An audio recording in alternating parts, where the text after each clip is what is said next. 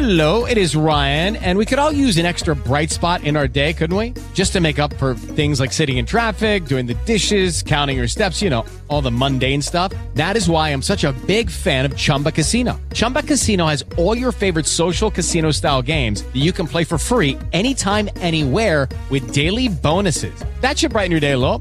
Actually, a lot. So sign up now at chumbacasino.com. That's chumbacasino.com. No purchase necessary. VGW Group. Void were prohibited by law. See terms and conditions. 18 plus. Una frase que, que nunca se me olvida es de, en plano nada se cae.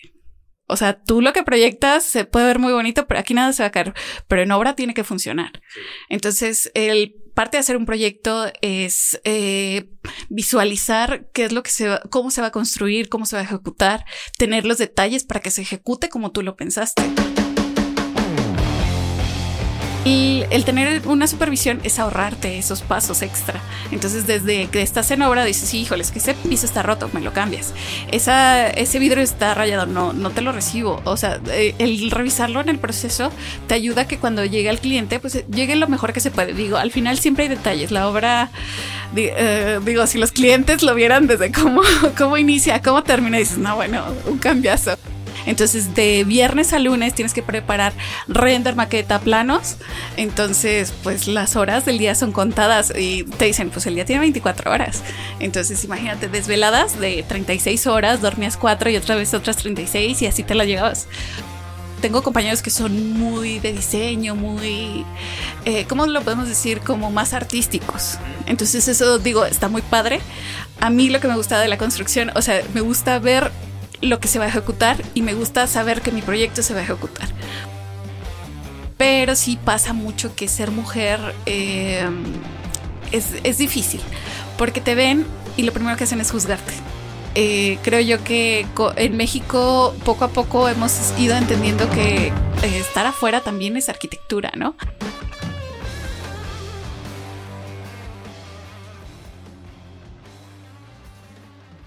Arquitecta Brenda, bienvenida a Platicando con los Inges. ¿Cómo estás? Muy bien, gracias. ¿Hace cuánto tiempo tienes eh, ejerciendo en la, en la industria de la construcción? Bueno, yo salí de la carrera hace 11 años, más de los que quisiera admitir, ¿verdad? Pero eh, digo, se pasa rápido. eh, creo yo que es el problema y que nos pasa, creo que a todos, que salimos de la carrera muy acelerados.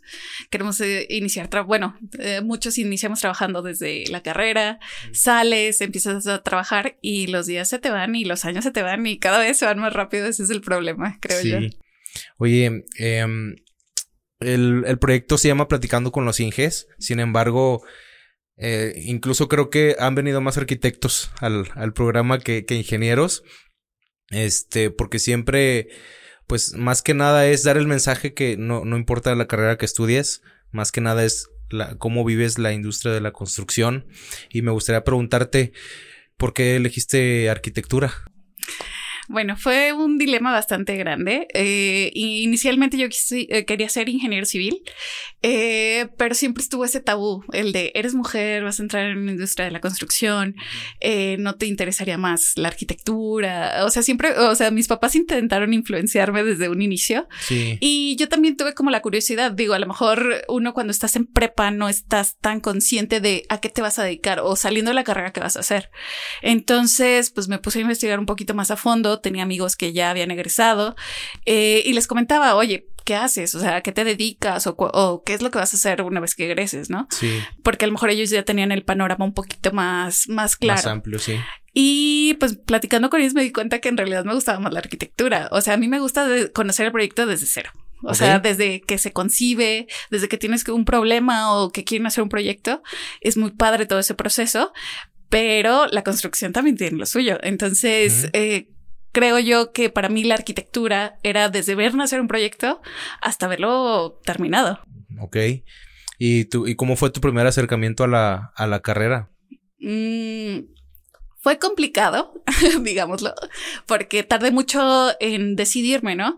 Entonces yo me dirigí un poquito más a la ingeniería civil, entonces siempre estuve un poquito más eh, en otras áreas. Documentada en eso. Ajá, entonces ya cuando decidí hacer el cambio a arquitectura, eh, lo complicado estuvo sobre todo en la parte como artística, el diseño, todo esto me costó un poquito más de trabajo porque yo no lo traía trabajado.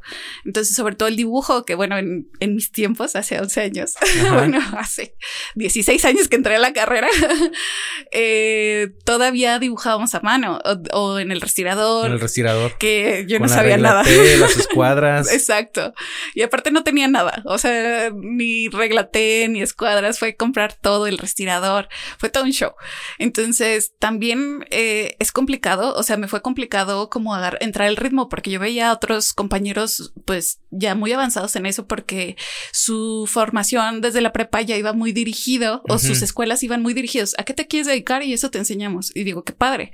Pero yo venía como preparada para, Para todo. cosa. No, y para todo, ¿no? O sea, como que tenía un amplio panorama de cosas, Ajá. o sea, de materias, pero nada en específico. Entonces ya llegar a algo más específico que fue la carrera, me costó llegar al ritmo que ya, ya traían otros. Oye, y siempre digo, en, normalmente van pegadas en la, lo que es la carrera de arquitectura e ingeniería civil. A veces juntan las mismas o en una misma facultad o en un mismo campus juntan las carreras, el cual fue mi caso, y siempre veíamos a los a los estudiantes de arquitectura desvelados con sus maquetas, este, co- ¿cómo fue ese proceso para ti? Híjole, complicado. La verdad, digo, me conoces un poquito, pero la verdad es que soy muy comprometida. Eh, yo en mis tiempos de estudiante tenía beca, entonces parte fundamental era no reprobar. Entonces, ¿En dónde estudiaste? En la Salle. Entonces es una escuela particular de paga que, bueno, cara para mí en ese entonces porque digamos que no tenía el dinero para pagarla, obviamente porque no trabajaba, Ok. Pero pues la manera de ayudar a mis papás era pues tener una beca, que aunque el porcentaje no era la gran cosa, pues era una ayuda, ¿no?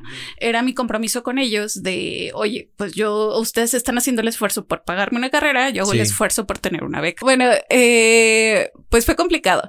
Sobre todo digo, por, lo- porque yo no traía mucho, mucho de la carrera con antelación. Y lo pesado, o sea, son desveladas, es mucho dinero. Digo, a comparación de ingeniería civil, digo, yo no los veía que hicieran maquetas, no los veía que, no Sí, los sí, veía sí, trabajar tanto. Ajá. Digo, es, eh, ingeniería civil te vas más al conocimiento, a, a está bien, está mal, a las operaciones, es algo más rígido, más frío. Y la arquitectura es, metes mucho diseño, o sea, eh, hay parte donde que tienes que saber los colores, la historia del arte, donde tienes que hacer maquetas, que pues quieras o no son habilidades manuales, eh, dibujo, dibujo a mano alzada, que la verdad es que se cree mucho que los arquitectos somos buenos dibujando, la verdad es que no. la mayoría eh, lo aprende en el camino, Sí. pero son pocos lo que, que lo traen desarrollado. Entonces, ¿qué pasa muchas veces? Eh, que en la carrera lo aprendes. Y digo, yo era tan mala dibujando que mis propios maestros me daban trucos para dibujar mejor. Me decían, es que no lo tienes desarrollado. Sabemos que en este ratito que te estamos dando para dibujar no lo vas a desarrollar. Pues mira, sí, sí, sí. con esta técnica te puede salir mejor. O sea, pero en sí todo se resume a la práctica. Eh, lo difícil, las desveladas. O sea, yo recuerdo viernes interminables, sábados interminables, Pero, hasta o lunes. sea, pero es por, por, por la complejidad de, digo, tal cual de las maquetas o, o, qué, o qué otro tipo de actividades te desvelaban. ¿O qué, qué tareas? O sea, quiero entender porque, digo, sí, sí se veían muy mal. Sí, esas ojeras no eran en Entonces, vano. porque es más de, de investigación o porque tienen que dedicarle mucho tiempo. Es talacha. Se resume en talacha. El problema es que tú vas desarrollando un proyecto, el viernes te lo aprobaban normalmente, o sea, el viernes era la- como la última corrección con los maestros y, eh, o sea, el viernes saliendo de clases que nosotros salíamos en la tarde, es iniciar la cuenta regresiva de aquí al lunes. Entonces, de viernes a lunes tienes que preparar render, maqueta, planos. Entonces, pues las horas del día son contadas y te dicen, pues el día tiene 24 horas. Entonces, imagínate desveladas de 36 horas, dormías 4 y otra vez otras 36 y así te la llevabas. o Las sea, les ojeras. daban poco tiempo de reacción. Sí. Y también, ¿sabes qué pasa? Y creo que yo lo descubrí ya, ya trabajando. O sea, que la verdad es que no somos tan hábiles. O sea, no, el AutoCAD en ese momento, cuando tú estás eh, en la universidad, todavía eres muy lento, no sabes muchos trucos. Sí. Y eso te alenta tu proceso. O sea, la verdad es que se vuelve una talacha de que línea por línea. Cuando ya sales de la carrera, pues ya te los avientas súper rápido. Un plano que me costaba, no sé, un día hacerlo en la carrera, ahora me lo aviento en dos horas. O sea, entonces la eficiencia, obviamente todo es práctica. Sí. Pero pues sí, sí, yo, yo decía, si en la universidad yo hubiera tenido esta habilidad de hacer las cosas como las hago ahorita, eh, obviamente nunca me hubiera desvelado. Ya. Entonces digo, ah, por ahí va el tema. Por ahí va el asunto. Y, y que otras, digo, am, entiendo que ven mucho la parte de, de historia, eh, tema de arte. Estando en la carrera, yo, yo, yo sé que te inclinabas más por, por construcción, en su momento por ingeniería civil. Estando en la carrera, ¿no te llamó la atención alguna otra especialidad? Híjole, bueno, es complicado, digo, la verdad es que a mí me encanta aprender y creo yo que parte de eso la arquitectura me vino muy bien a mí, porque así como la ingeniería, me imagino, la arquitectura tiene una amplia gama de ámbitos donde trabajar. Ya si te quieres dedicar al diseño, pues está el área de proyectos. Si te quieres dedicar a la construcción, pues eh, obviamente te puedes ir por esa área. O si te quieres ir por el área de costos, que la verdad rara vez, y te lo digo, es un área de oportunidad grandísima el área de costos porque rara vez los arquitectos queremos hacer costos. es lo que a todos nos es un dolor de cabeza, no nos gusta hacer los catálogos, no nos gusta hacer los generadores, Sí. pero es muy bien pagado. Entonces es un área de oportunidad muy, muy grande. Y, pero la verdad, yo creo que siempre me incliné por los dos. Me gusta ver nacer un proyecto porque al final es una problemática a la cual le tienes que dar solución. A lo mejor mm, no, eh, bueno, tengo compañeros que son muy de diseño, muy, eh, ¿cómo lo podemos decir? Como más artísticos. Entonces sí, eso sí, sí. digo, está muy padre. A mí lo que me gusta de la construcción, o sea, me gusta ver lo que se va a ejecutar y me gusta saber que mi proyecto se va a ejecutar. Ok. O sea, que sea funcional, que se pueda, eh, que se pueda construir. A veces me cuesta un poquito salirme de la realidad, como lo hacen a lo mejor muchos proyectistas que dicen, no, no me importa, una curva loquísima y unos volados de 15 metros. Y obviamente sí, pero al final todo representa un costo. Entonces, muchas veces como proyectos, cuando te encasillas solamente a proyectos, dices, sí, sí, sí, todo se puede. Y claro que se puede, pero todo representa un costo. Y a mí a veces es donde me cuesta un eh, mucho trabajo, como ese, sí lo quiero, pero no sé cómo hacerlo o no sé cómo, si esto va a encarecer o, o va a ser inviable mi proyecto, ¿no? Ahí es donde batallo más yo. Ya.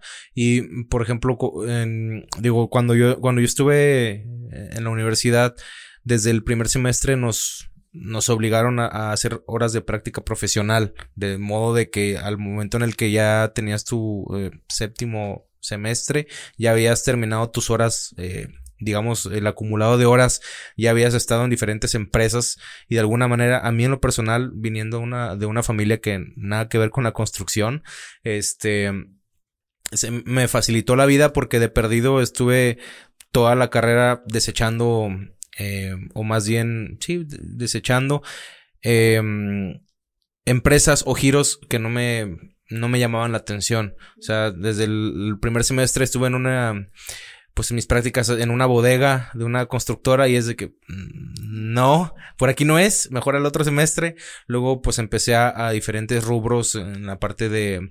em, ¿Cómo, ¿Cómo le llamas al- a, las, a los acabados donde ves todos estos tipos de fachadas? La cristalería, este... Ay, se me va, se me va, el, se me va el nombre, pero esa empresa se dedicaba exclusivamente a puras cancelerías, es, pero es, es fachadas, cancelerías, ya temas de acabados. Este, ah, me, me pusieron a generar, o sea, a generar volúmenes, cuantificar, etcétera. Pocas veces fui a, a una obra. Y pues así, de, de poquito en poquito me tocó también estar en el tema ambiental, haciendo mías, eh, eh, haciendo pues la talacha como tal. Y, y te vas dando cuenta como que por dónde va a ir tu camino, ¿no? Te vas abriendo, abriendo paso y, eso me ayudó bastante a, a, entrar a la industria poquito a poquito. ¿Cómo fue tu acercamiento al tema laboral? Bueno, creo que en mi caso fue un poquito diferente. Eh, lo mismo pasa eh, que la carrera es tan pesada que sí debes de tomar una decisión difícil. O sea, yo lo vi con compañeros que empezaron a trabajar desde, desde no sé, tercer semestre. Sí. Eh, descuidas tu carrera. Parte importante de la arquitectura es la talacha. O sea, tiempos nalga al más no poder, porque una hora más que le dediques a tu maqueta puede significar hasta un punto, dos puntos, o que pases o no pases. Eh, entregar tres planos de detalles a entregar cinco o seis planos de detalle significa entre el pasas o no pasas. Entonces, eh, yo sí les pedí a mis papás, o sea, que me apoyaran lo más que pudieran eh, para, para no tener que trabajar. Entonces, yo lo que, por el lado que me di es las becas, las prácticas, lo menos posible, o sea, literal, las horas que me pedían las así literal era lo que iba y hacía para poder dedicarle pues a mi carrera. Porque aparte de, digo, eso sí es un tema muy personal. Yo también, eh, digo, eh, cuando me fui a estudiar a la uni universidad, no estaba en la casa de mis papás, me fui a otra ciudad. Entonces era vivir sola, que digo, también yo... ¿La Salle dónde está? En, en León, Guanajuato. En León, Guanajuato. Y mis papás vivían en otra ciudad.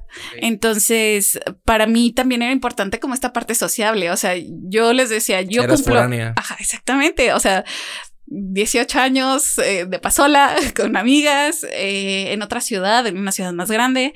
Eh, obviamente mi compromiso era, mientras yo cumpla con la universidad y no repruebe materias y tenga mi promedio mínimo que me pedían, eh, pues estoy bien, Sí. pero también quiero tiempo para, para mí. La verdad, no sé cómo lo hacía. no dormía, yo creo. y la verdad es que no dormía. O sea, trataba de aprovechar los poquitos tiempos libres que tenía.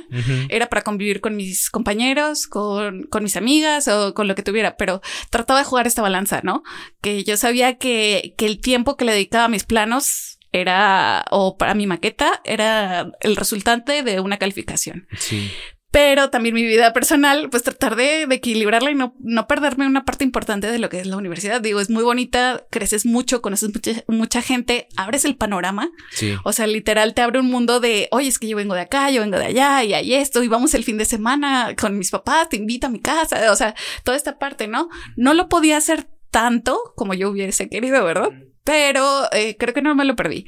Y el problema cuando empecé a trabajar es que obviamente el- la vida social tuvo que esperar un tiempo en lo que, eh, en lo que agarré el ritmo, ¿no? Eh, sí comprometí eh, a, lo mejor al final un poco mis calificaciones, no me- o sea, digo, ahí tuve que flaquear un poco Sí. porque también me exigían, pues en el trabajo, pues planos, cosas, tiempo, que eh, afortunadamente caí en una empresa que me encantó, Pero empezaste a trabajar ya casi. noveno semestre.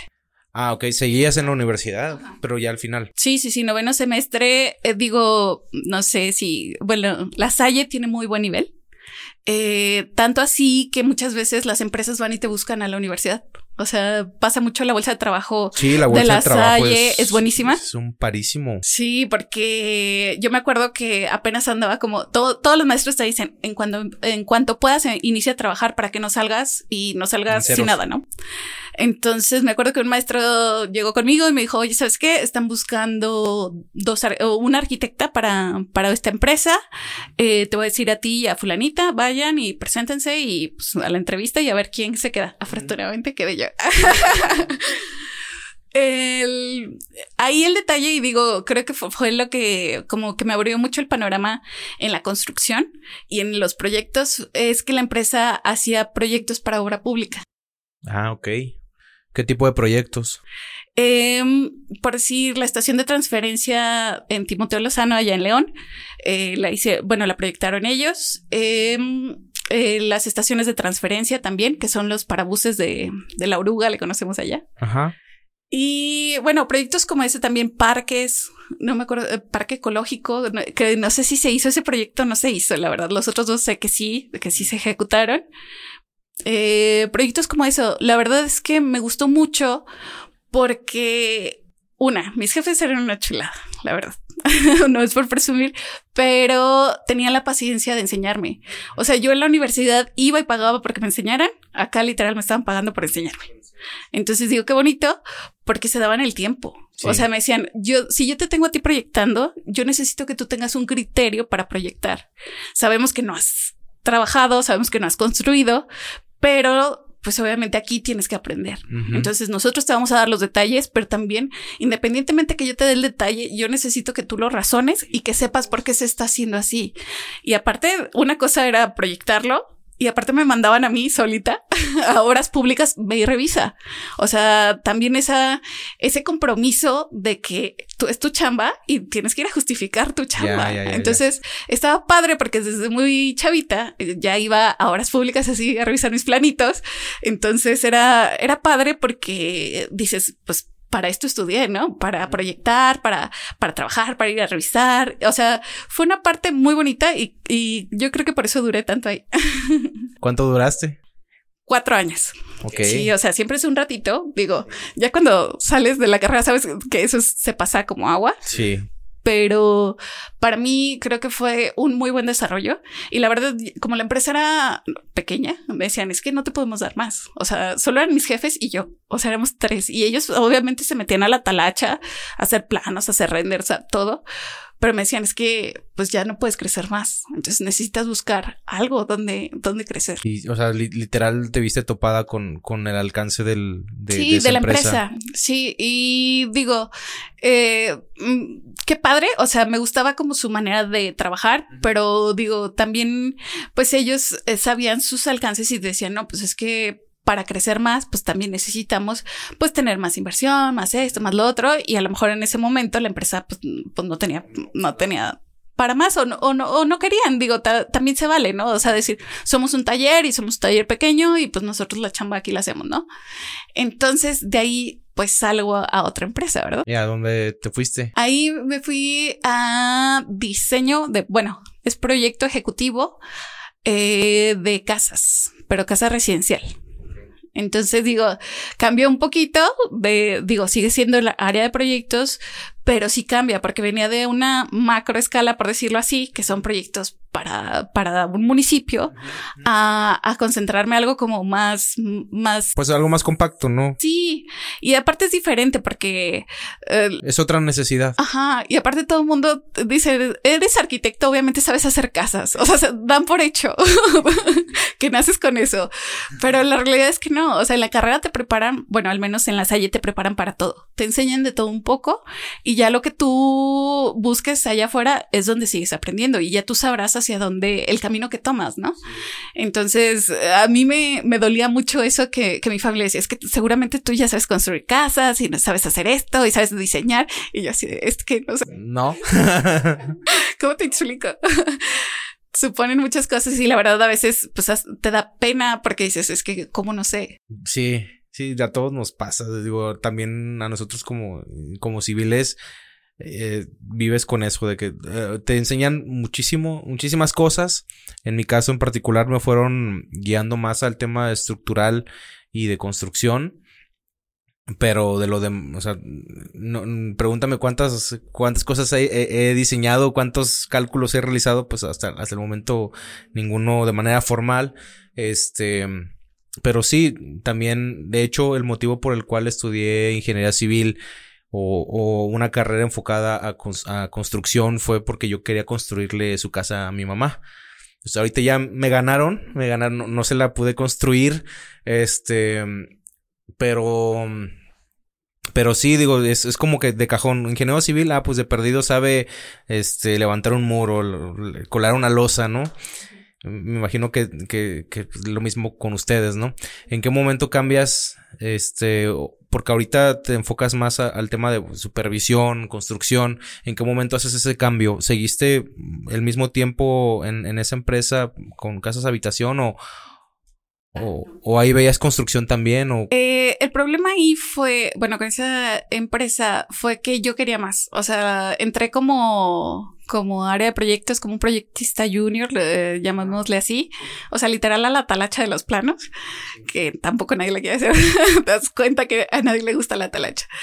Pero, pues obviamente yo tenía ganas de aprender más. Entonces, el problema en ese momento fue como que no encontraban cómo, cómo ponerme a hacer algo más. Es que si me mandan a obra ya estaban los recientes. Si me eh, crecer en proyectos, pues ya estaba mi jefe, ¿no? El coordinador y pues obviamente el director.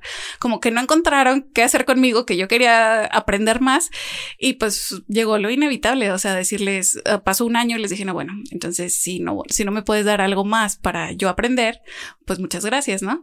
Me fui a, a otra constructora eh, ahí sí era proyecto y obra. Entonces como que ya me interesaba un poquito más porque lo que yo proyectaba se construía. Ya, ¿y qué es lo que te había llamado la atención desde el inicio, no? Sí, o sea, ver como todo el panorama, verlo desde, porque en la empresa anterior pues obviamente era casas... Eh, residenciales, nueve millones, cosas así, pero seguían siendo casas en serie, pero yo los veía desde la oficina, ¿no? O sea, y sí me mandaban así como que, pues ve y date una vuelta y no sé qué, pero es muy diferente ir a darte una vuelta que estar en obra. Sí. Entonces, como que yo siempre traía la espinita de, de, de qué está pasando allá. O sea, porque algo que me enseñaron mis primeros jefes, una frase que, que nunca se me olvida es de en plano nada se cae. O sea, tú lo que proyectas se puede ver muy bonito, pero aquí nada se va a caer. Pero en obra tiene que funcionar. Sí. Entonces, el parte de hacer un proyecto es eh, visualizar qué es lo que se va, cómo se va a construir, cómo se va a ejecutar, tener los detalles para que se ejecute como tú lo pensaste.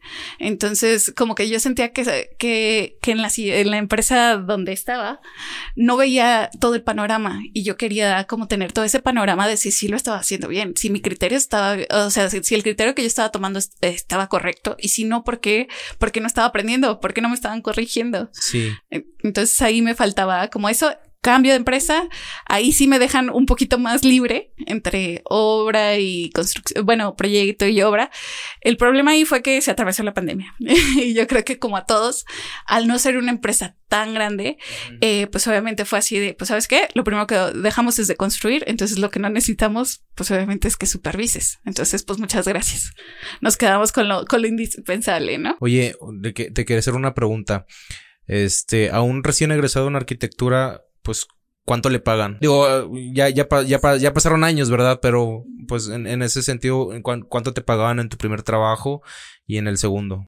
En el primer trabajo, antes de egresar, o sea, porque iba a mediodía, me pagaban ocho mil, pero era con la condición que, que... Mensual. Ajá. Ok. Y una vez saliendo me iban a pagar 10 mil, pero la condición era que ellos me habían agarrado desde...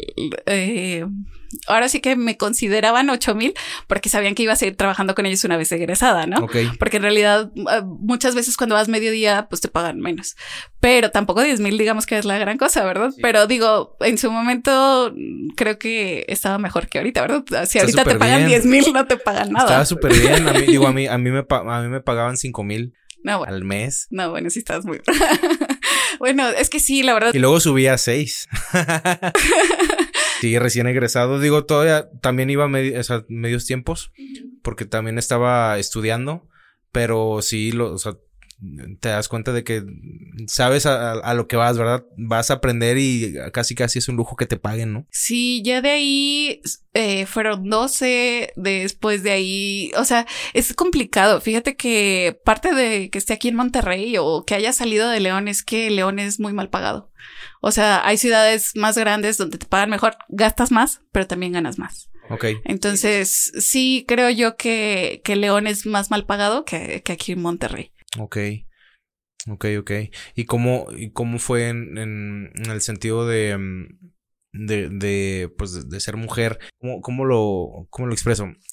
Es, es una industria que tradicionalmente pues está, hay una mayoría de, de hombres, ¿verdad? Incluso Digo, en arquitectura, pues no sé si es como lo contrario o es más equilibrado. Un poquito más equilibrado. Sí. No es tanto, ¿eh? O sea, yo creo que una cuarta parte somos mujeres, pero al final igual terminamos muy pocas. O sea, al inicio creo yo que sí iniciamos eh, más parejos, pero al final sí se fue, se fue rezagando mucho y la verdad que yo creo que sí, sí, de los salones de 10 personas, bueno, de 12 personas, dos éramos mujeres. O sea, se redujo demasiado, una, la población de, de estudiantes y dos, la, la, de mujeres en específico. Ya, y me imagino que también en, digo, en el área de, de proyectos era también así. En área de proyectos sí hay más mujeres. En, en, en, obra, pues es a lo que voy, o sea, en, en la obra, pues es, es más común todavía ver hombres que, que mujeres. O sea, mujeres en obra es muy, es muy raro que, que, que se animen de entrada, ¿no? Este, en ese sentido, pues como, o sea, tú buscando tu interés, ¿no se te dificultó? Creo yo que lo complicado, una, bueno, es encontrar en dónde, porque también eh, muchas veces buscan hombres porque la verdad es que son ámbitos más rudos, o sea, no es como que hay un baño a donde tengas que ir, o sea, es a lo mejor en una zona industrial donde no hay servicios, donde estás en medio de la nada con 100 hombres, como que muchas veces dicen, híjole, es que metemos a una mujer aquí, pues no se va a sentir segura, o sea, por temas, sobre todo que tratas con, pues, gente de la construcción y, pues, obviamente, pues, la gente que trabaja, ¿no? Con los operativos. Sí, sí, sí, a veces sí, sí dudan en contratar mujeres por, por lo inhóspito, ¿no? Que puede llegar a ser. Pero creo yo que, que sí hay áreas, o sea, buscándole sí hay, pero sí pasa mucho que ser mujer eh, es, es difícil, porque te ven y lo primero que hacen es juzgarte. O sea, te critican el de, híjole, una mujer, ni vas a ver. O sea, hay muchos, hay muchos tabús que tienen hacia las mujeres y pues quién sabe por qué esté aquí o alguien la metió. O sea, siempre empiezan como todas esas. Ni siquiera te dan el chance de demostrar tu trabajo. No, no, no. Lo primero que hacen es juzgarte y obviamente menospreciarte, ¿no? Entonces es difícil y pues más que nada tienes que tener como la firmeza, ¿no? De, de no sentirte mal, de, de estar segura de que tú quieres estar ahí y obviamente pues de hacer la chamba. Ya, y en esos primeros acercamientos a la obra no te costó trabajo el ser firme? Sí, ¿O ya es algo que traes de...? Bueno, la verdad, eh, traigo un poquito, o sea, de toda la vida sí he tenido como mi carácter, o sea, y no me, no me intimido tan fácil con los hombres, entonces eh, creo yo que eso me ayudó, o sea, aparte lo que ya traía de, mío, pero también la formación. Creo yo que es difícil, la verdad, a mí me gusta mucho ver cómo los hombres se llevan entre hombres, o sea, que se bromean, que se llevan pesado, que no sé qué. Como mujer no lo puedes hacer porque cruzas una línea. Creo yo que es una línea muy delgada entre llevarte bien y, y, faltarte el respeto, ¿no? Entonces creo yo que encontrar ese equilibrio entre sí llevarte bien, pero conservar esa línea de respeto es un poquito complicado. Obviamente hay veces que, que dices, chale, me pasé, o no debía haber dicho eso, o debía haber sido más respetuosa, o esto ya como que me incomodó, ¿no? Sobre todo porque pues la relación hombre-mujer, ¿no? Sí. Pero creo yo que es algo que vas desarrollando. Entonces creo que al principio sí me costó un poquito más de trabajo, sobre todo porque eh, en la empresa donde empecé ya con, en la construcción, eh, pues estaban a, mi cargo nueve albañiles y bueno, y el maestrero, ¿no? Entonces, pues que eso no es un ambiente diferente porque vamos a hacer colado, no, pues aquí los pollos o que, o sea, ya empiezas como, te empiezas a relacionar con ellos y las cheves, porque la fiesta de fin de año, ¿no? Que las cheves y esto, pero debes de, o sea, sí, sí, nos la llevamos bien como, porque al final somos colaboradores todos. Sí. Pero sí debes de marcar tu línea, ¿no? Entonces siempre es como, tienes que estar como viendo cómo está la situación y saber qué momento retirarte, saber cuándo alzar la voz, qué tono de voz, porque también a las mujeres se nos critica mucho eso. Sí, yo veo que los hombres gritan y nadie los critica. Una mujer grita y dice, no, es que histérica. Y, o sea, no, te tiran a loca. O sea, entonces es difícil, pues porque también nosotros nos sacan de nuestras casillas. Y yo veo que los hombres los sacan de sus casillas y gritan y dicen, ah, pues se enojó. Pero si una mujer grita, ah, ya se puso histérica. ¿Sí me explico? Es muy diferente cómo se nota cuando una mujer alza la voz. Entonces creo yo que, que es difícil porque contener tu temperamento a veces en situaciones difíciles es complicado.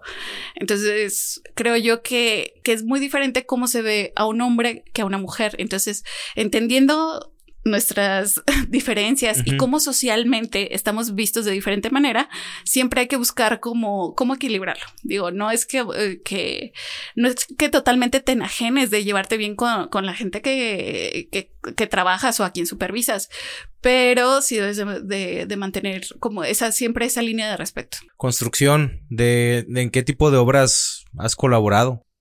Ahí, fíjate que uh, por lo de la pandemia, digo, fue poco, eh, estuve en la construcción de una vivienda residencial de inicio a fin. bueno, casi a fin. me, me, faltó entregar las llaves. sí, nada más eso.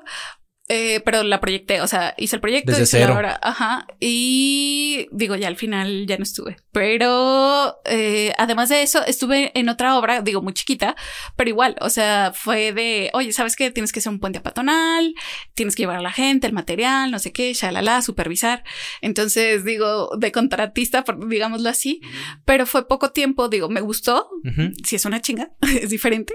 o sea, porque estás ahí en el sol y que ya les faltó esto y que les faltó material y coordinar todo, eh, ver que tu gente lo esté haciendo bien. O sea, también ahí estar supervisándolos, no más ahí pegada, pegada con ellos, ¿no? Sí. Eh, digo, desafortunadamente pasó lo de la pandemia y pues obviamente tuve que cambiar. Ya. ¿En qué momento llegas a, a la supervisión? Híjole, de ahí es que todavía hubo otros dos pasitos. Después me fui a la supervisión, justamente de ese trabajo de la construcción me fui a la supervisión de acabados. Super- era supervisión de obra gris a acabados y pues entrega de clientes. O sea, era como, como la última etapa de las casas de vivienda en serie. Entonces, estaba padre porque el concepto, porque en realidad la constructora no construía, tenía un, un contratista que él ejecutaba la obra.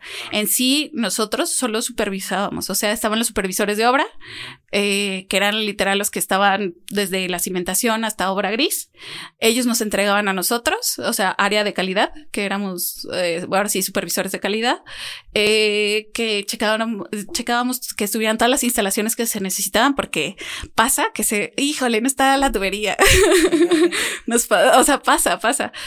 Eh, y pues, eh, bueno, como va avanzando, pues el detalle tiene que ser más fino. En, en ese tipo de trabajos, ¿qué, ¿cuáles son las tres cosas que tienes que revisar de cajón?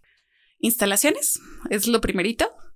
Eh, eh, que estén plomeados, o sea, tu- tus muros, eh, sobre todo también los vanos, son de las cosas Que primordiales. tengan la medida que debe ser. Eh, y más que la medida, igual, o sea, porque te puede variar un poquito, que no estén metiendo, o sea, que no esté muy desplomada, porque si no metes demasi- eh, demasiado yeso, si metes demasiado yeso te implica que cuando taquetes vas a tener una fisura, entonces es, es, eh, la consecuencia de el, el hecho de tener una, una supervisión te ayuda a tener menos postventas. ¿Qué pasa? Que cuando te entregan una casa, ya al mes ya tienes una grieta, que resulta que el vidrio estaba rayado, que la cocina te la entregaron con una pieza rota, eh, que la estufa no, no, todos esos detallitos, ¿sí me explico? Sí, sí, sí. Y sí. el, el tener una supervisión es ahorrarte esos pasos extra. Entonces, desde que estás en obra, dices, híjole, es que ese piso está roto, me lo cambias.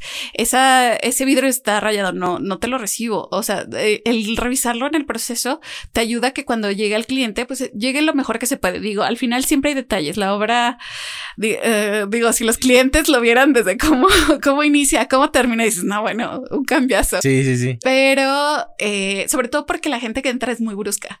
O sea, la, la gente de obra es muy brusca, eh, se, se agarran No lijando. cuidan nada, no, cuidan nada. Entran con el, con los muebles, con lo que tú quieras y rayan puertas, rayan todo, ¿no? O la pared, o no sé. Entonces, y tú ya la tenías pintada, cosas como por, por el estilo. Entonces, eh, parte de la supervisión ya al final te ayuda mucho a que a la hora que entregas al cliente, pues le entregues lo mejor posible. Y después de estas obras, eh, ¿qué, qué siguió? Sí. De ahí me, me marcaron para formar parte de la Contraloría de Gobierno del Estado de San Luis Potosí. Eh, digo, me hicieron una invitación. Lo que pasaba que siendo de León, eh, querían mandar gente a San Luis Potosí para, para este puesto.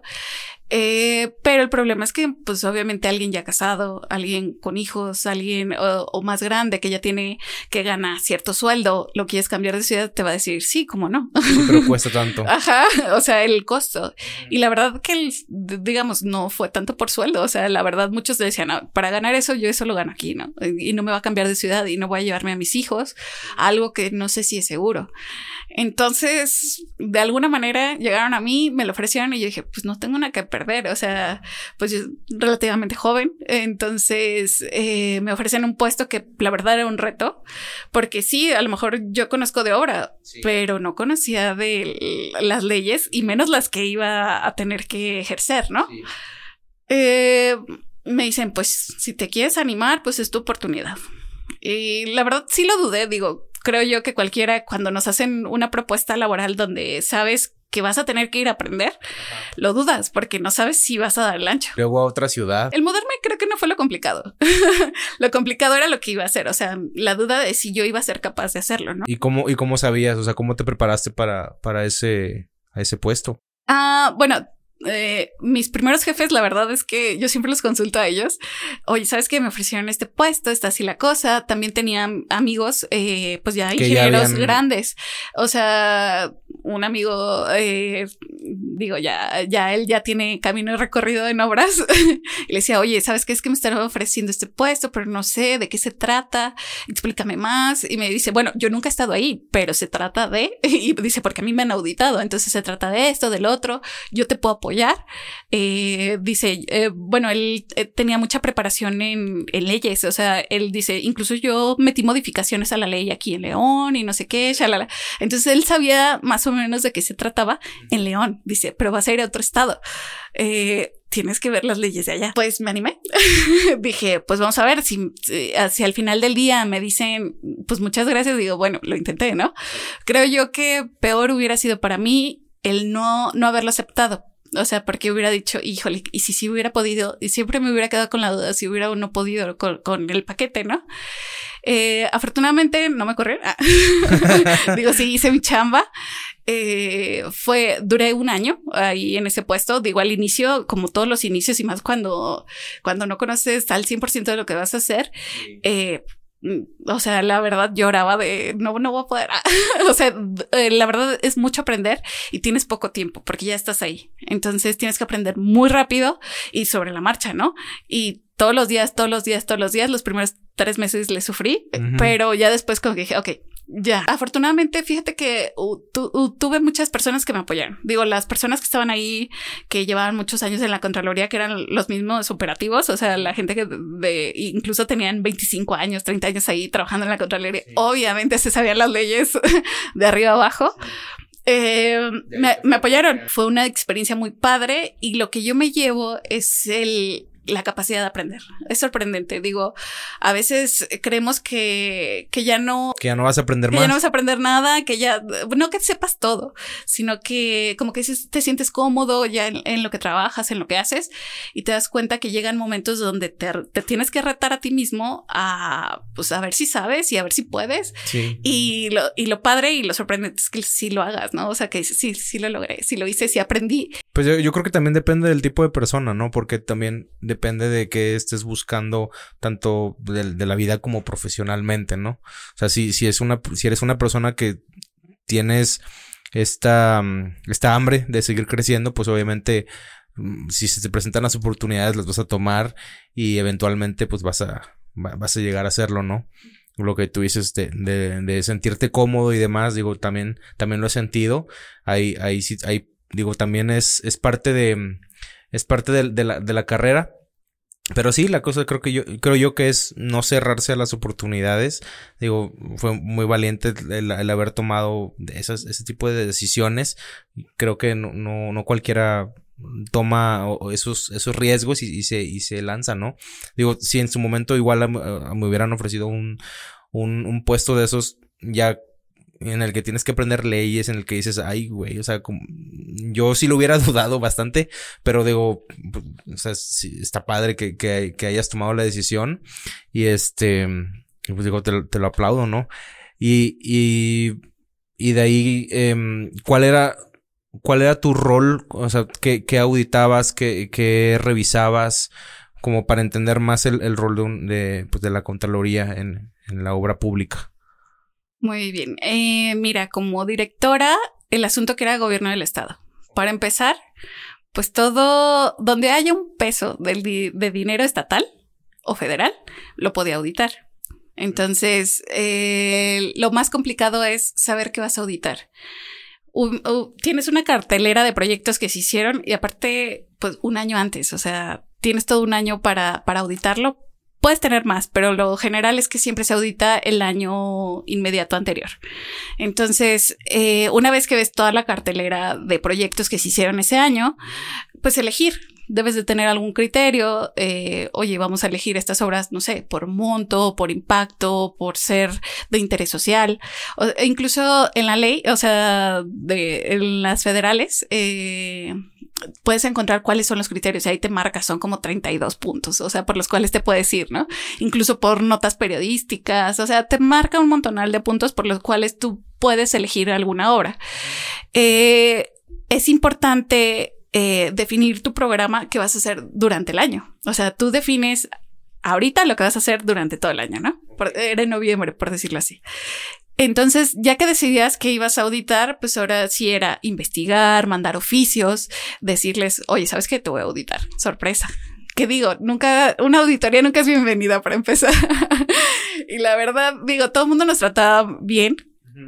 Pero la verdad es que nos casi nos decían gracias, pero no regreses. O sea, mucho gusto haberte conocido, pero mejor de lejitos, ¿no? Sí. Entonces, eh, porque es pesado. Una auditoría es pesada en el sentido de que tiene tiempos muy marcados. Y más que nada es importante, digo, a, veces cuando cambias del sector público al privado, del privado al público, hacer ese brinco nos cuesta trabajo porque eh, tú como funcionario solo estás habilitado a hacer lo que la ley te marca. No puedes hacer nada que no te lo marque la ley. Entonces debes conocer muy bien cuáles son tus funciones para poder ejercerlo, ¿no?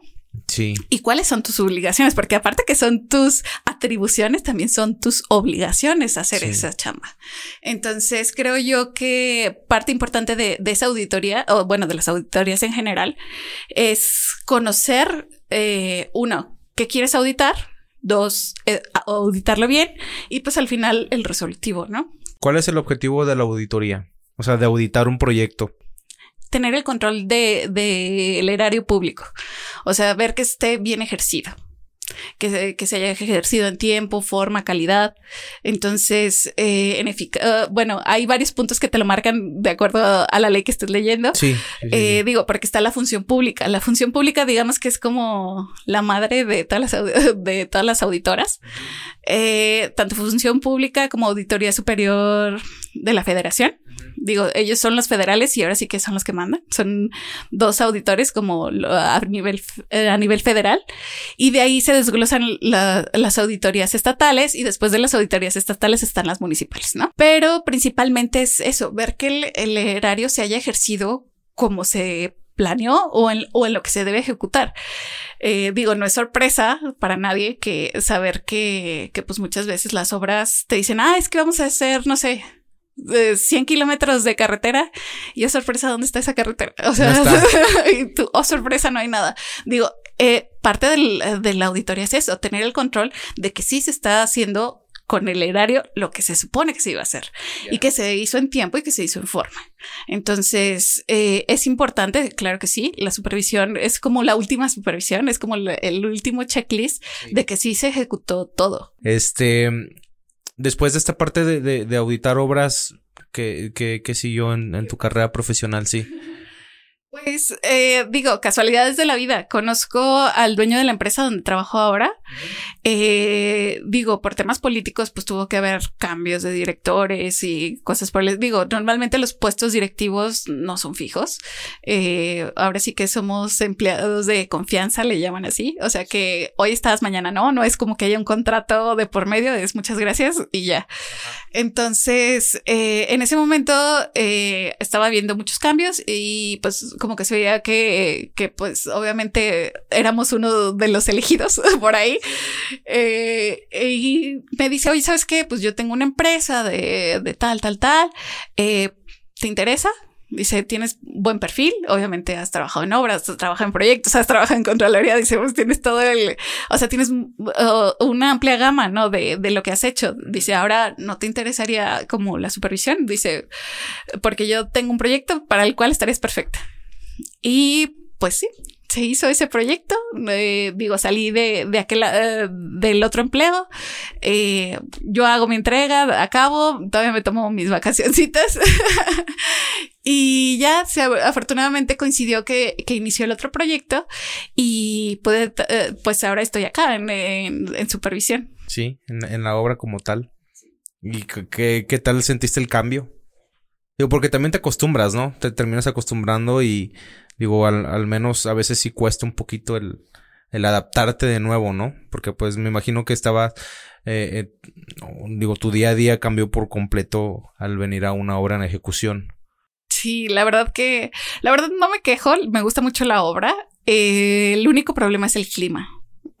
Yo creo que eh, de ahí en adelante todo está excelente, pero por decir, a mí me gusta mucho estar en la obra, me gusta los proyectos, digo, ahora sí se me hizo o se me cumplió un poquito el hecho de que siempre proyecté para, para obras grandes, pero nunca construí una obra grande. Y ahora estás en una obra Eh, grande. Ahora estoy en una obra grande y importante. Entonces, y también que me gusta mucho, o sea, me gusta mucho toda esta onda de, eh, pues, lo urbano, eh, como la integración, eh, vivir la ciudad. Digo, a mí me encanta, por si cuando viajo, conocer la ciudad, pero a pie. O sea, Sí, soy sí, sí, de que me gusta andar caminando, de usar el metro, de cosas por el estilo, porque eh, eso es parte de la arquitectura. Para mí, eh, la arquitectura también se vive a pie, ¿no?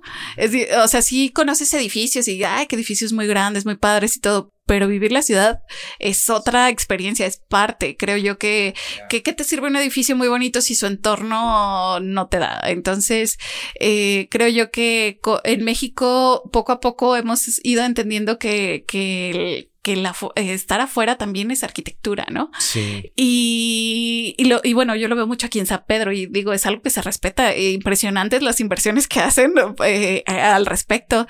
Y la verdad que, que se nota, se nota es- esa idea, ¿no? Ese, ese querer hacer ciudad. eh, y cada vez ver, pasar por calles y que cada vez las ves mejor. Digo, si es una lata cuando las están construyendo, digo, Sí. lo vivo, yo también lo sufro pero el resultado vale la pena. La creo yo que es eh, parte fundamental de, de un proceso que si quieres algo bonito, pues primero, pues hay que invertirle tiempo y Sí. bueno, y sobre todo a la gente o los vecinos que, que, que le sufres, pero eh, Es ahora una sí que vas a, inversión ajá, a largo plazo. vas a tener un beneficio para toda la vida. O sea, tu Sí, casa va a sí, tener sí, un parque precioso enfrente y digo, qué, qué padre, ¿no? Y vas a poder disfrutarlo pues toda la vida que te quede. O sea, si sigues viviendo ahí y si te vas, puedes seguir viniendo, ¿no? Sí. Ahorita que estás en la en la parte de la ejecución, que, que supervisas a, a diferentes pues contratistas, ¿cómo le haces tú para barajear todo? O sea, para no hacerte, para no hacerte garras, no hacerte bolas con todo, lo- todas las cosas que tienes que estar viendo. Híjole, eh, ahora sí que yo utilizo todos los métodos sabios y por haber. Y la verdad es que pasa algo muy curioso.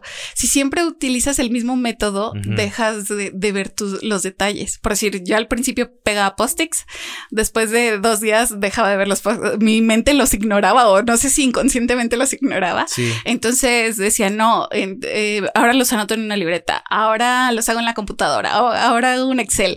O sea, yo entiendo que hay gente muy metódica y digo, los alabo muchísimo. Yo quisiera ser así. No soy tan metódica. Yo soy, tengo que estar cambiando a mi mente. Mi mente se acostumbra o, mi- o no sé, mi subconsciente se acostumbra a lo que estoy haciendo Sí. y deja de hacerlo. Entonces yo siempre soy muy cambiante en mi manera de estar recordando lo que tengo que hacer. A veces lo, lo escribo en el celular, a veces lo anoto en una libreta, a veces acá y allá. El chiste es hacerlo. O sea, y trato de, de todos esos pendientes irlos tachando, de donde los tenga anotados, irlos tachando. Y si es necesario pasar toda mi lista que ya hice en post-its, ahora la paso toda la libreta y ahora la paso toda el Excel. Y así voy viendo qué ya hice y qué no hice. Digo, es una satisfacción para todos los que son De, de hecho, lo iba a mencionar, o sea, por eso, por eso, cuando vi que cómo trabajabas, luego, luego me identifiqué porque, o sea, yo soy la morra de los plumones, o sea, y, y como que ya tenemos algo, dices, como que a esa persona le gusta también los plumones y los post-its, Sí. y los lapiceros, las plumas, y Sí soy, sí soy. ¿consideras que eres organizada? Me gusta la organización, pero no soy tan organizada como debería. O sea, me gusta tener eh, plumones, libretas, listas, todo, pero eh, me falta todavía el último empujón para ser como ser muy constante. O sea, yo creo que el ser organizado tienes que ser constante. Entonces, a veces creo yo que por la misma dinámica de la obra que corre ve acá, corre ve allá, no puedes ser, o bueno, me ha costado ser el, ser tan organizada como yo quisiera. Sí, pero digo, también con los pendientes ahí de repente, no sé si te ha pasado a mí, a mí, con tantas cosas que, que, que tengo que poner atención, de repente hay, hay veces en la madrugada que literal nos, nos, tocó el caso, y digo, y digo nos porque pues todos estuvimos involucrados, pero hubo un tema con una cisterna que teníamos que rediseñar estructuralmente y yo estaba digo también porque pues es una de las áreas que a mí me gusta muchísimo y este nunca lo ejercí y dije me va a tocar ver cómo o sea cómo diseñar y cómo eso y yo estaba muy ansioso por muchas semanas no, no dejaba de pensar en esa bendita cisterna porque yo, yo sentía, o sea, me eh, y era parte como de, de esta nueva etapa de mi vida en la que no tengo que hacer yo las cosas, pero sí tengo que ver con quién me apoyo para hacerlo. Yo soñaba con esa cisterna, créeme, o sea, desde no nos vaya a llover porque es una, una cisterna de 1500 metros cúbicos. Este, no, no se le vaya a ocurrir de repente el clima, una lluviecita se te llena, ¿qué haces? Hay que empezar a, vaciarla. Luego, pues, ¿con qué tipo de concreto lo vamos a hacer? Este, hay, hay que pagar el estructurista, no hay que pagarlo, con quién lo veo, con quién, o sea, fue un martirio esa bendita cisterna. Este, por, por la, el tamaño del, del, de la estructura. Eh, y había veces en la madrugada que de repente estaba, dormido y, ay, güey, la cisterna, ay, el estructurista, ay, esto, el otro. Y luego el plano, el detalle, la indefinición, el oficio, o sea, se, te va, hay veces en las que así, no, no, no te llega a pasar eso.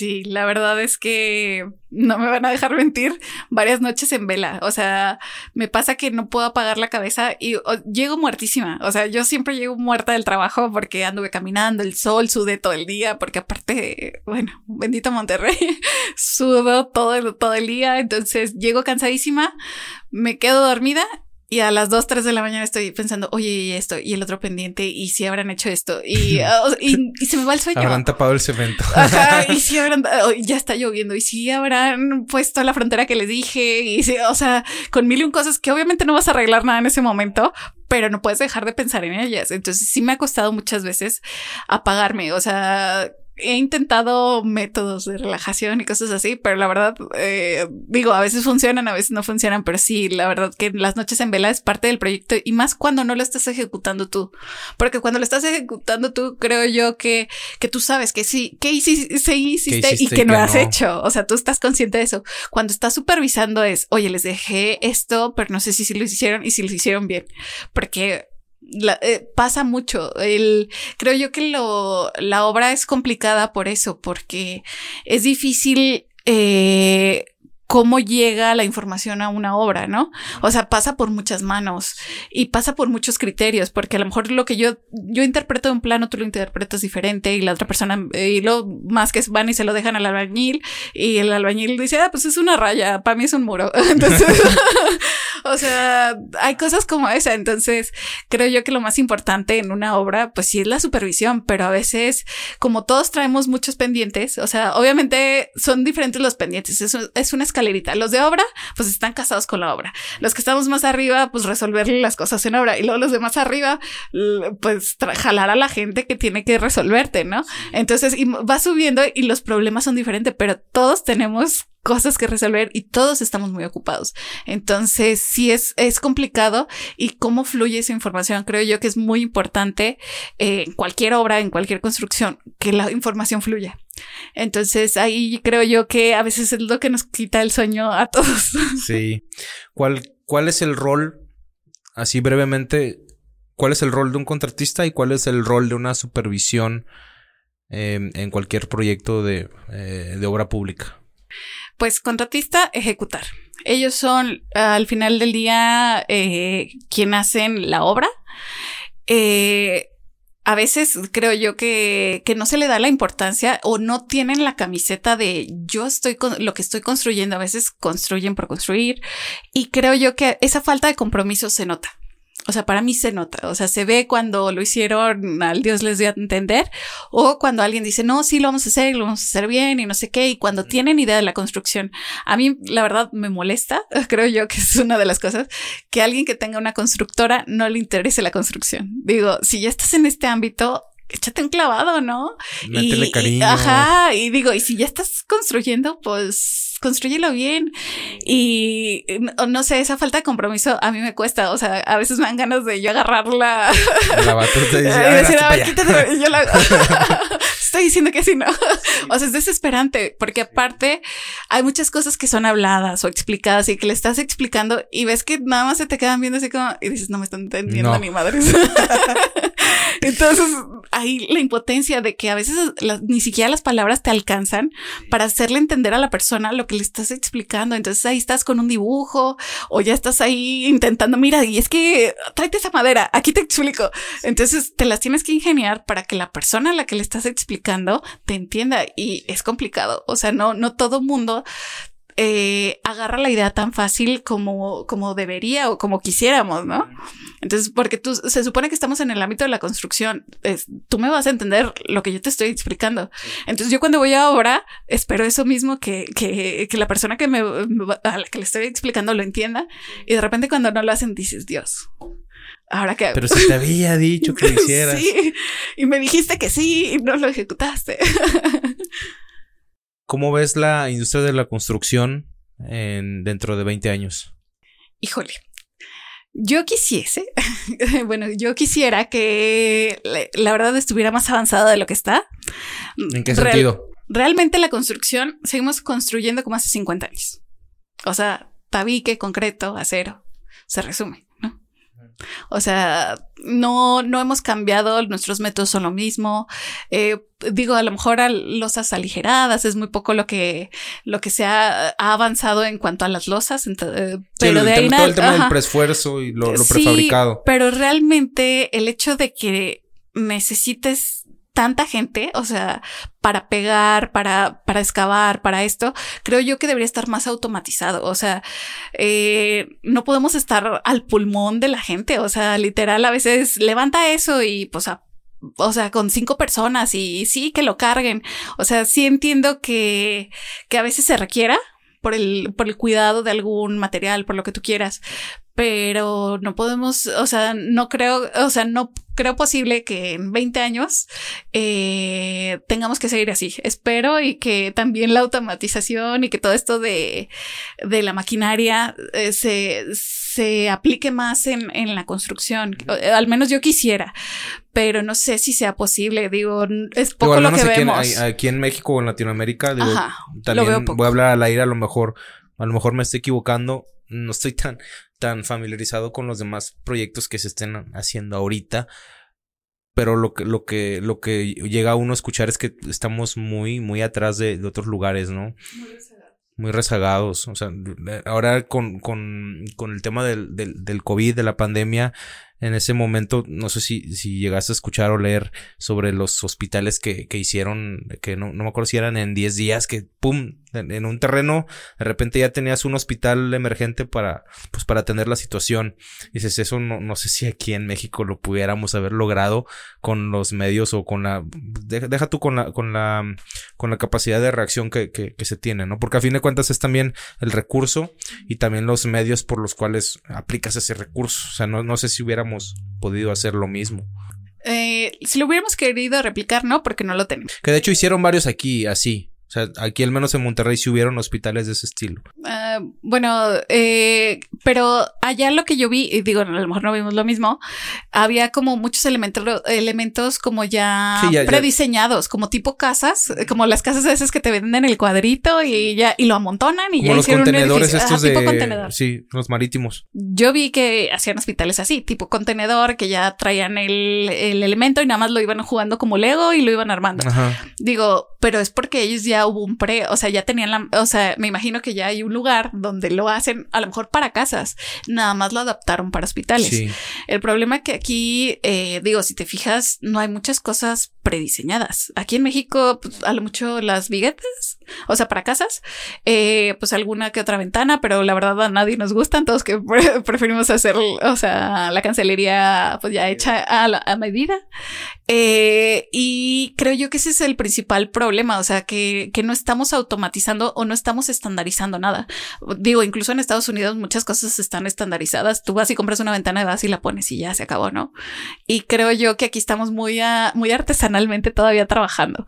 Creo yo que sí es importante y ojalá que en estos 20 años se automaticen muchas cosas. Eh, digo que ya empecemos a ver más maquinaria en obra y ya no todo a pulmón, porque, pues lo- digo, las personas no somos eternas, pero también es un desgaste impresionante. Lo hemos visto aquí en Monterrey, 47 grados y, lo, y las personas trabajando y dices, híjole, pues no le puedo decir que no trabaje, pero también pues dale un descanso, ¿no? Y pues esos rendimientos te pegan en obra y, y dices, es que, ¿cómo le hago para que rindan si ni yo aguanto el calor, ¿no? Sí, sí, y sí, sí, todavía sí. ellos están trabajando, entonces están sudando, están empapados, eh, cuidarlos de que no les dé un golpe de calor. Dices, cuando en una maquinaria, dices, a lo mejor sería diferente, ¿no? Sí, sí, sí.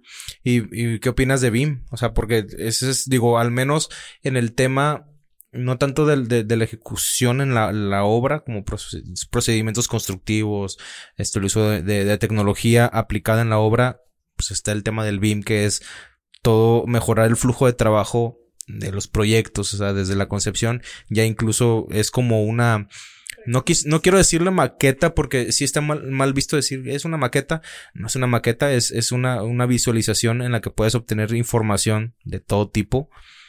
Este, es un área que, que me llama la atención. Eh, ¿qué, ¿Qué opinas del BIM? O sea, es, es, hay, hay planes a nivel nacional que, que intentan eh, que, que la, la metodología BIM ya se aplique eh, en obra pública para el 2026, si no ma- mal, recuerdo. Entonces, entrando a obra pública, literal es, pues, hagan, ahora sí que va, va a revolucionar algo. En ese sentido, no sé si, si, estés, si estés familiarizada también con, con ese, con ese tema. Creo yo que es una, o sea, que es una, va a ser una liviane por completo y, y va a ayudar tanto al tema administrativo como a la ejecución. O sea, nos va a ahorrar muchísimos problemas, creo yo. Eh, bueno, he incursionado poco, digo, sí me ha tocado tomar un par de cursos. Eh, la verdad, tiene mucho potencial. Como cualquier herramienta, digo, AutoCAD, Revit, eh, SketchUp, todo Lumion, o sea, todos esos programas, digo, que muchas veces nos enseñan en la carrera, digo, no sé si se las enseñan en ingeniería, pero en arquitectura sí no las enseñan, eh, son herramientas muy buenas. Pero el hecho de que tengas una herramienta buena no significa que la sepas usar. Entonces, eh, creo yo que lo importante, una, sí es aprender bien. Dos, usarlo. Eh, me pasa, digo, yo lo, yo lo aprendí, eh, tomé cursos, en su momento lo usé, me ayudó muchísimo, lo dejé de usar y pregúntame que me acuerdo. Entonces, son, son herramientas muy buenas, pero la memoria, o sea, olvida. Entonces, si no es una herramienta que estés usando y no importa la cantidad de cursos que hagas, si no lo usas, no lo vas a saber usar. Es mucho de estarle picando, es dedicarle tiempo y hasta que no tienes la necesidad de hacer algo y te en- enfrentas con un problema que dices, no sé cómo hacer esto, no sé cómo hacer esta escalera, sobre todo las escaleras. Ahí nos complicamos todos, ¿no? No sé cómo hacer esta escalera No, hombre, y curva, luego las que no sé escaleras qué. estas que ya, ya sé cuáles dices. Sí. Hasta que no te encuentras algo que te traba, dices, ah, ok, tengo que aprender. Y te pones a ver videos y le te pones a preguntarle a la gente y aprendes. Entonces ya otra vez tienes otro proyecto. Oye, pero este que este trae una curva que sube y luego hace esto y no sé qué. ¿Cómo lo voy a hacer? Bueno, hasta que no te enfrentas a eso, no sabes y hasta que no lo brincas ese de ya aprendí cómo, sigues aprendiendo. O sea, es un proceso constante y esa es una herramienta muy buena, pero sí se tiene que estar utilizando. Parte de lo que nos va a ayudar el BIM es como construir todo, digo, a términos mundanos y a mi término y a mi entender, es como construir tu obra, pero en la computadora. Desde un término más técnico, o sea, más eh, desde la estructura. Eh, si lo haces bien, digo, porque también el saber usar una herramienta es eso, hacerlo bien. Porque puedes modelar algo que se vea muy bonito, pero no le metiste los acabados, no le metiste las propiedades que eran. Entonces tu proyecto, aunque se vea terminado, no está terminado, está mal ejecutado. Entonces, si tú haces todo tu proyecto como debe ser, ejecutas todo, o sea, tu arquitectónico, tu estructura, tus instalaciones como debe de ser, le puedes sacar un beneficio impresionante. O sea, te puede ayudar en generadores. Digo que a todos nos vuelven locos los generadores. el saber cuánto te vas a gastar de material en una hora, digo, te ayuda muchísimo. El poder modificar en tiempo, pues prácticamente real tus planos, pero tanto arquitectónico, estructural e instalaciones. Y creo yo que parte importante las instalaciones. Muchas veces ¿Qué pasa cuando digo, me pasó? Yo era proyectista y en plano todo se veía muy bien, pero llegaban a la hora, sabes que es que traes una instalación que se cruza con otra.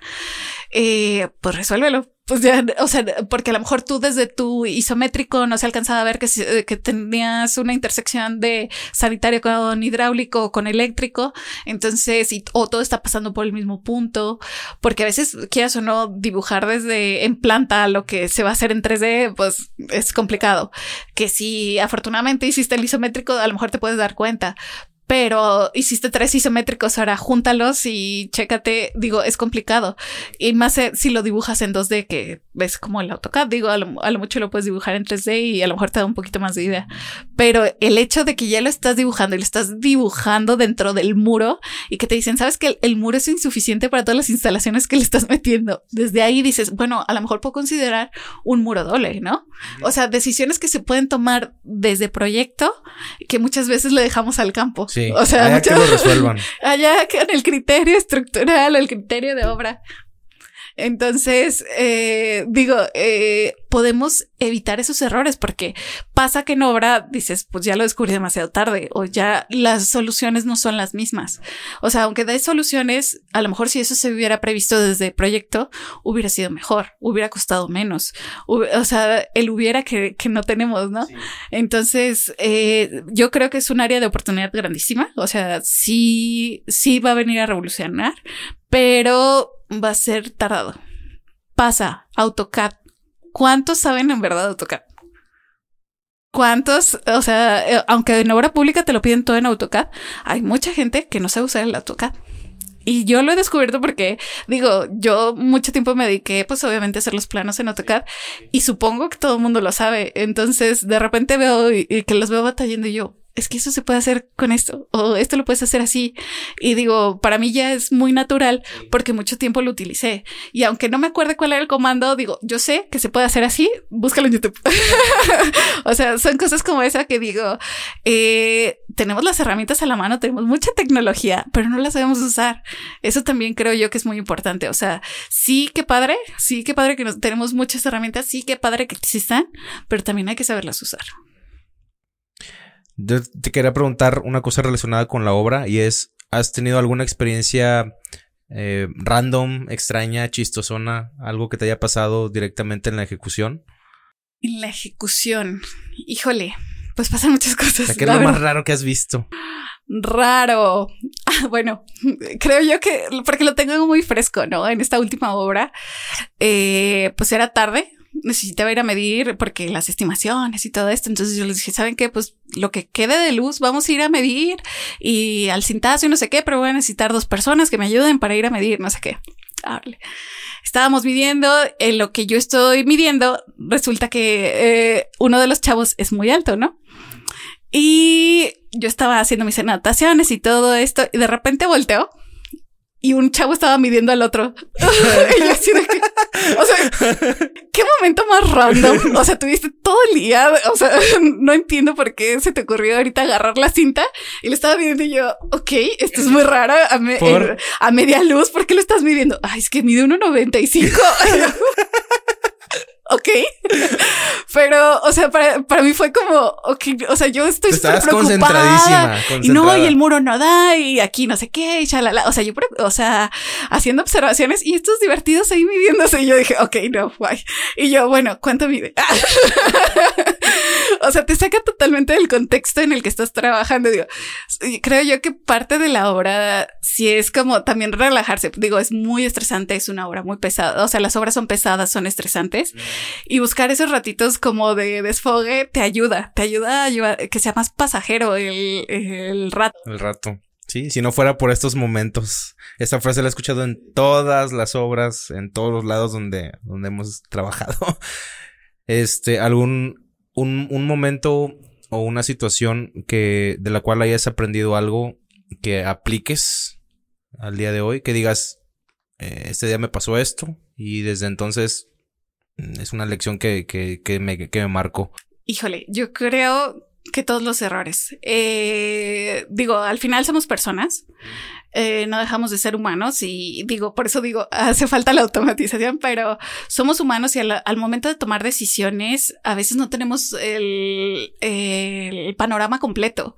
Entonces, eh, tomamos decisiones que a veces dices, chin, me equivoqué, había una mejor decisión o hubiera podido hacer esto. Creo yo que para mí todos los errores que he cometido, que la verdad me cuesta. Soy una persona que me cuesta cometer errores, no me gusta. O sea, en lo personal no me gusta cometer, digo, creo que a nadie, pero yo lo sufro. O sea, como que me martirizo, es que pude haberlo hecho mejor y si hubiera visto esto y por qué no lo vi. Eh, o sea, como que me clavo mucho en el error. O sea, de por qué, que por qué. O sea, como que me pregunto cómo llegué ahí, qué pude haber hecho mejor. Y me cuesta mucho soltarlo. Entonces, eh, cada vez que me equivoco, digo, sí, siempre estoy así. Después de que pasa el término del martirio, digo, bueno, ya pasó. ¿Qué puedo hacer para que no me vuelva a pasar? Entonces, el aprender de tus errores creo yo que es lo fundamental, pero lo malo es que nadie te experimenta en cabeza ajena. Por más que te lo expliquen, por más que todo el mundo te diga, cuida este detalle, cuida el otro detalle, a veces te acuerdas y a veces te pasa y dices, "Chin, justo esto era lo que me decían que no debía hacer y se me fue y se te fue. O sea, porque ese día a lo mejor no lo viste, pasaste por ahí, estabas viendo otro lado. Digo, hay mil y un detalles en la, en la construcción.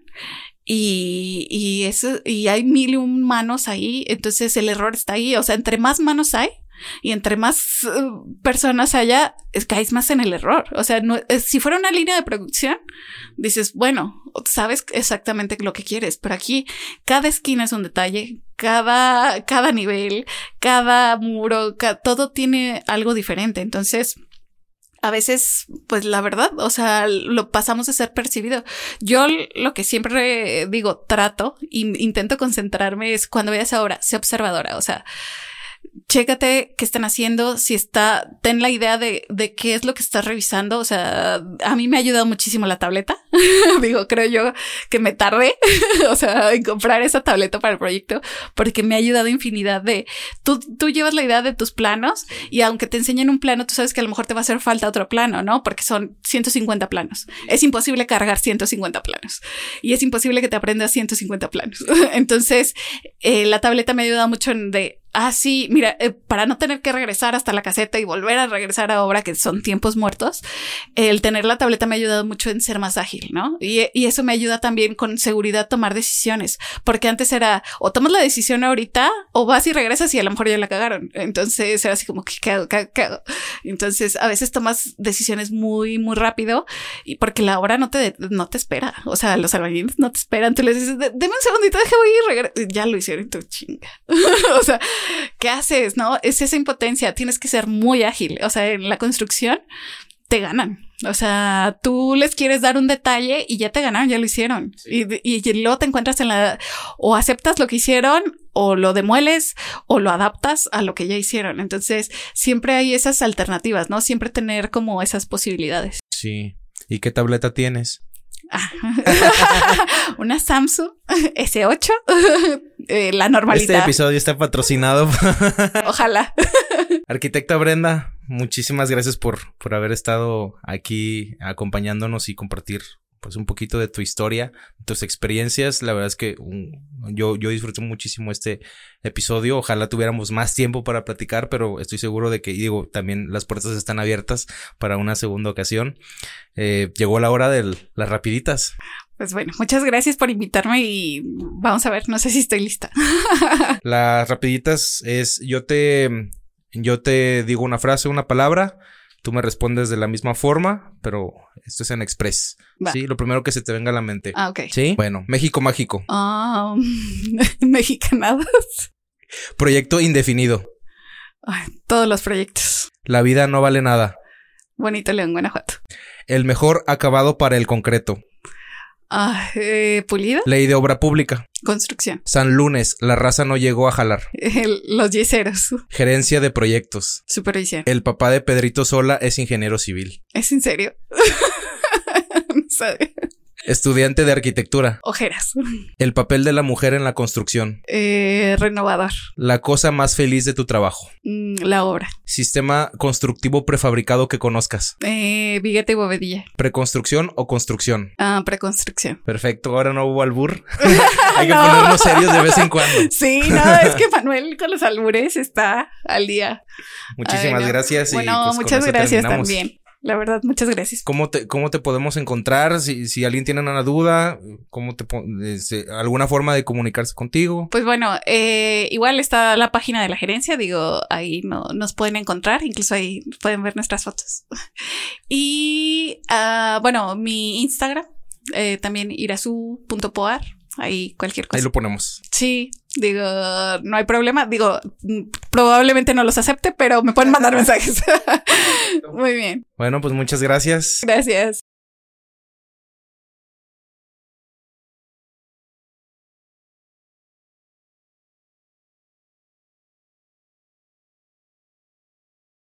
It is Ryan here, and I have a question for you. What do you do when you win? Like, are you a fist pumper? A woohooer, a hand clapper, a high fiver. I kind of like the high five, but if you want to hone in on those winning moves, check out Chumba Casino. At chumbacasino.com, choose from hundreds of social casino style games for your chance to redeem serious cash prizes. There are new game releases weekly, plus free daily bonuses. So don't wait. Start having the most fun ever at chumbacasino.com. No purchase necessary. Group. Void were prohibited by law. See terms and conditions. 18 plus.